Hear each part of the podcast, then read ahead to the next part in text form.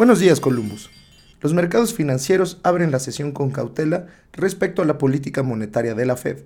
Hoy, además de la expectativa de indicadores de inflación, la entrevista en la Casa Blanca a Lair Brainard como posible competencia de Powell para sucederlo en febrero genera dudas respecto a la tendencia que tendrán las decisiones futuras sobre las tasas de interés en Estados Unidos.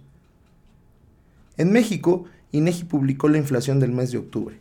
En términos anuales, el indicador se ubicó en 6.24%, su mayor nivel desde finales de 2017, y sobre todo se destaca la tendencia de la inflación subyacente, que sigue siendo al alza a pesar de las recientes subidas en las tasas de interés por parte del Banco Central. Tanto los índices accionarios de Asia y Europa como los futuros de Wall Street observan un comportamiento mixto, esperando el reporte de precios al productor en Estados Unidos.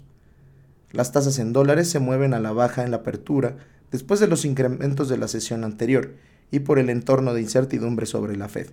La referencial a 10 años se ubica en 1.46%, tres básicos por debajo del cierre anterior.